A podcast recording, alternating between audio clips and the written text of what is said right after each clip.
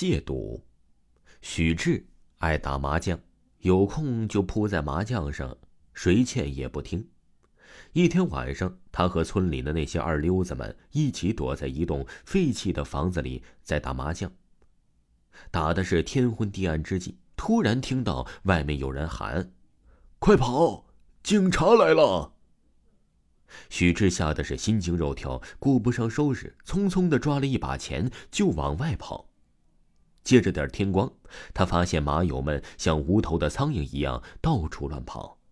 许志顾不上分辨，跟着人群一起跑。旁边一个高个子也不知道多久没洗澡了，一股恶臭味传来，熏的是许志想吐。人群呢，跑着跑着，慢慢就跑散了。倒是那个大个子紧紧的跟着许志一起跑。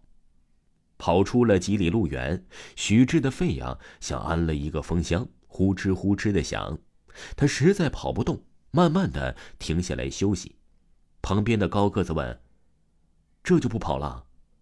许志摇了摇手：“跑不动了。”说完，他抬头借着微弱的天光一看，哪是个什么高个子？原来是一具骷髅，表面已经腐烂的差不多了，一块块垂着，不停的晃动，有些地方还长了白色的蛆，正上下的蠕动着。许志大叫一声，胃里翻江倒海，哇的吐了一地。弯着腰在路旁的草地上吐了出来，吐的胆水都出来了。骷髅倒是很兴奋，原来是许志啊，没想到遇到你。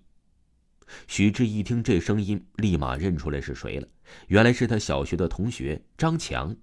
张强十六岁时啊就去河里游泳，被淹死了，又怎么会出现在这里呢？张强倒一点也不见外，就要来扶许志，吓得许志啊使劲往后跑。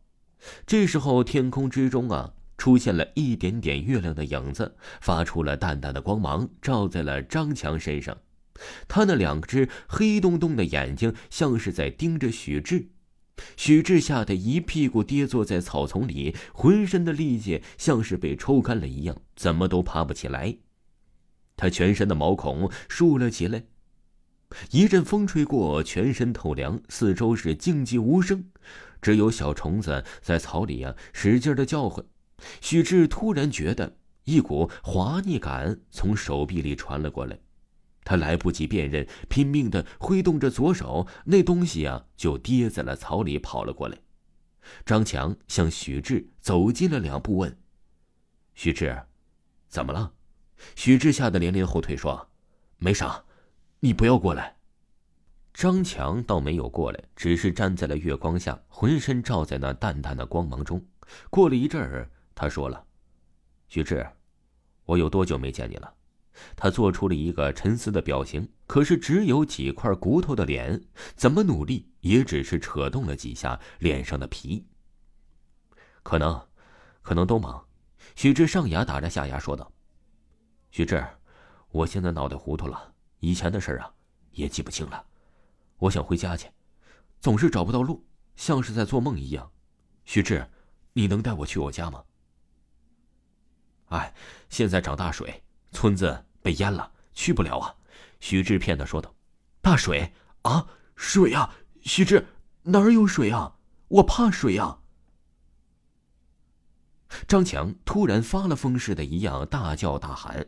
过了好一阵儿，张强安静了，用两只黑洞洞的眼睛盯着许志：“你能不能帮我一个忙啊？”“你说吧。”“我好久没回家了，父母肯定都急死了。我这里有点钱，你能不能帮我捎给他们呀？”“好呀，好呀，你就放在那里。”许志指着张强脚下的草坪说。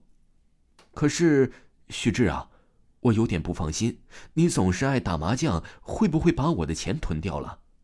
不会不会，许志双手乱摇。那你得发个誓，说以后不打麻将了，我才信你。许志心里那个气呀，他纵横麻坛十几年，还从来没有屈服过。为了让他戒赌，他妈妈跪在他面前求他，哭着磕头，磕的是头破血流，他都没有一丝心软。那一年呢，他赌的这是内裤都输没了。胡子他们找他要钱，他口袋里呀是啥也没有。胡子就让他跪在这雪地里跪了三个小时，他硬是一声不吭。现在难道要向一只鬼低头吗？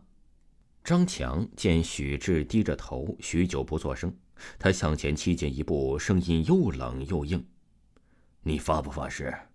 许志吓得在草坪上一滚，颤抖着声音说：“我发誓，以后我再也不打麻将了，请相信我。”这时候，公鸡在附近的村子里叫了起来。张强打着呵欠说：“哎，我要睡觉了，许志，记得答应我的事儿，不然我不会放过你。”许志连连点头说：“记得了，记得了，你快回去吧。”天很快亮了，有村民从马路旁经过，看见许志坐在了草地上，就问他：“你搞什么鬼啊？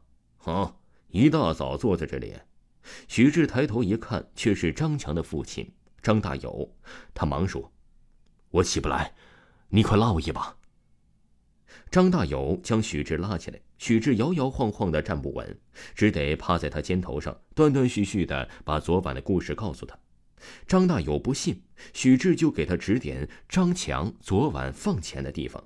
张大友跑过去一看，只见地上有一张冥币，旁边还有一张纸。展开一看，是一张保证书。本人张强保证再也不去洗冷水澡游泳了。张大友捏着那张纸，失声痛哭。从那之后啊，许志再也不去打麻将，一心一意的干活儿。不出两年，就娶了媳妇儿，生了儿子。